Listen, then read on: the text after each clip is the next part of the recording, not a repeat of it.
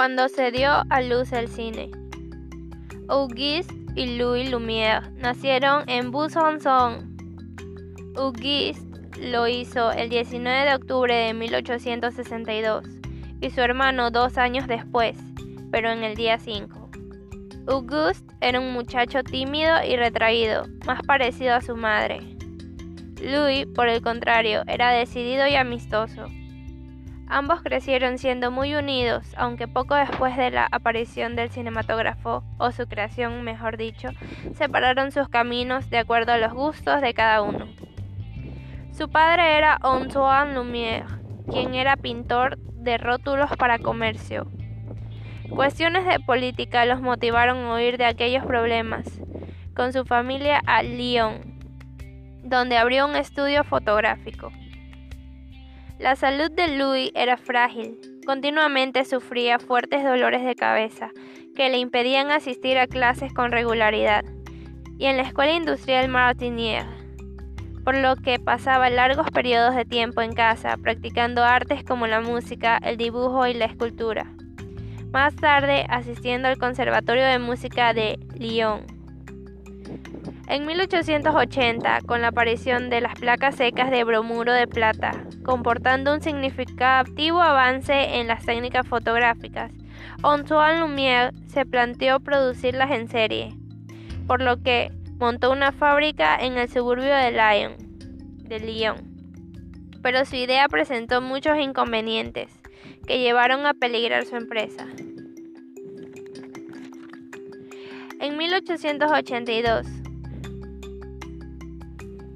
fueron sus hijos quienes sacaron del apuro a su padre, cuando consiguieron preparar una nueva fórmula para las placas que se adaptaban mejor a gran escala.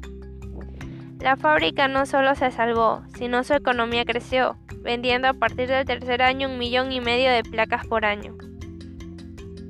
Los hermanos Lumière se interesaron en la idea de darle movimiento a las imágenes, cuando en 1894 su padre fue a París a una demostración del kinetoscopio de Edison y les planteó mejorarlo, ya que era un poco incómodo tener que agacharse para poder ver la imagen en movimiento.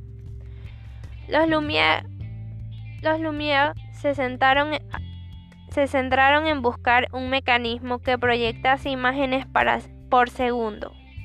El aparato consistía en una caja de madera con un objeto y una película perforada de 35 milímetros. Esto se hacía rodar mediante una manivela para tomar las fotografías instantáneas que componían la secuencia y proyectaban luego la filmación sobre la pantalla. Un año más tarde hallaron la solución, el cinematógrafo, un aparato ligero y manejable que contenía estas características. Pesaba 5 kilos con el funcionamiento más eficiente que el de Edison. El 28 de diciembre de 1895 se hizo la primera proyección pública del cinematógrafo y esta fue encargada por el, padre de los Lumière en el Gran Café des Capucins de París. El éxito fue arrollador. Las personas estuvieron tan sorprendidas a la llegada del tren que al ver el tren sobre ellos saltaron del susto, casi por impulso. La llegada del tren a la ciudad, la crianza de un niño y el regado regado fueron una de las grandes películas que se proyectaron ese día. Y las primeras de un gran número de su legado que se proyectaron hasta el día de hoy.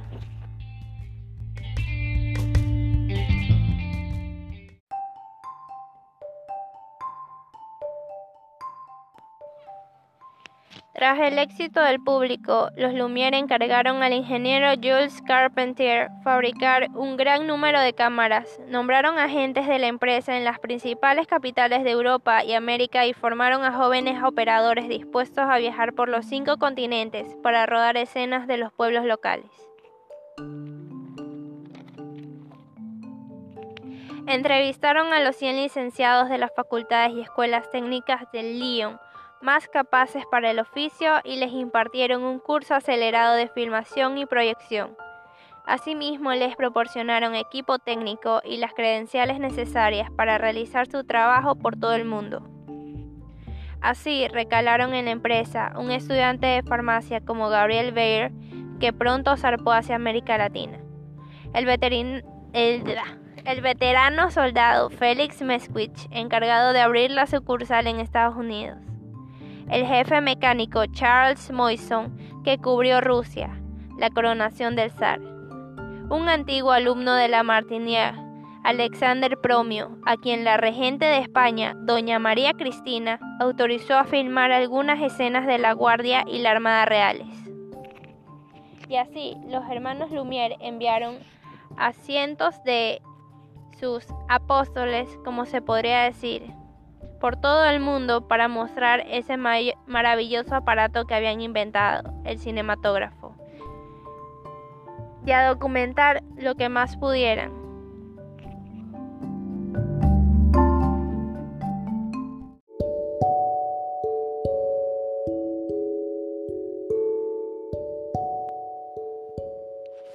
Datos curiosos de los hermanos Lumière. Descubrió la fotografía instantánea en 1881. En 1903, el autocromo en color fue creado por ellos. Durante la Primera Guerra Mundial, Auguste diseñó aparatos ortopédicos y gasas para las quemaduras de los soldados. La secuencia del cinematógrafo no duraba más de un minuto en sus inicios. El cartel para todos los públicos.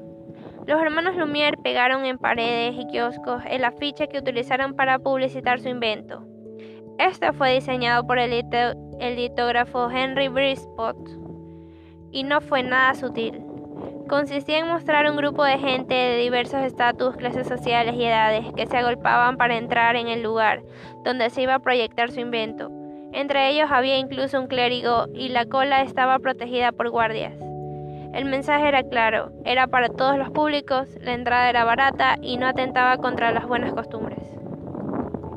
Tras el éxito del, público, los Lumière encargaron al ingeniero Jules Carpentier fabricar un gran número de cámaras Nombraron agentes de la empresa en las principales capitales de Europa y América y formaron a jóvenes operadores dispuestos a viajar por todo el mundo.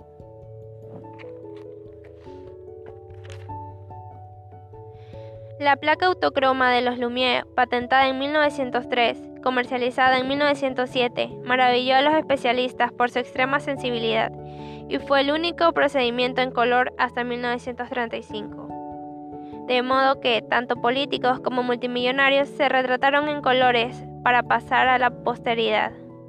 La Gran Guerra devolvería la realidad al blanco y negro.